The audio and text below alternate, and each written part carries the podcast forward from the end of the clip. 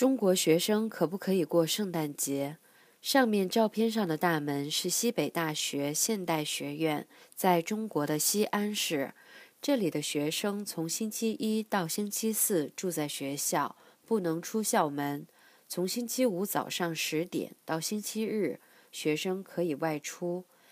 照片上的这一天是二零一四年的圣诞节，学校的大门关上了。学生不可以出去，因为学校要他们看孔子的电视节目。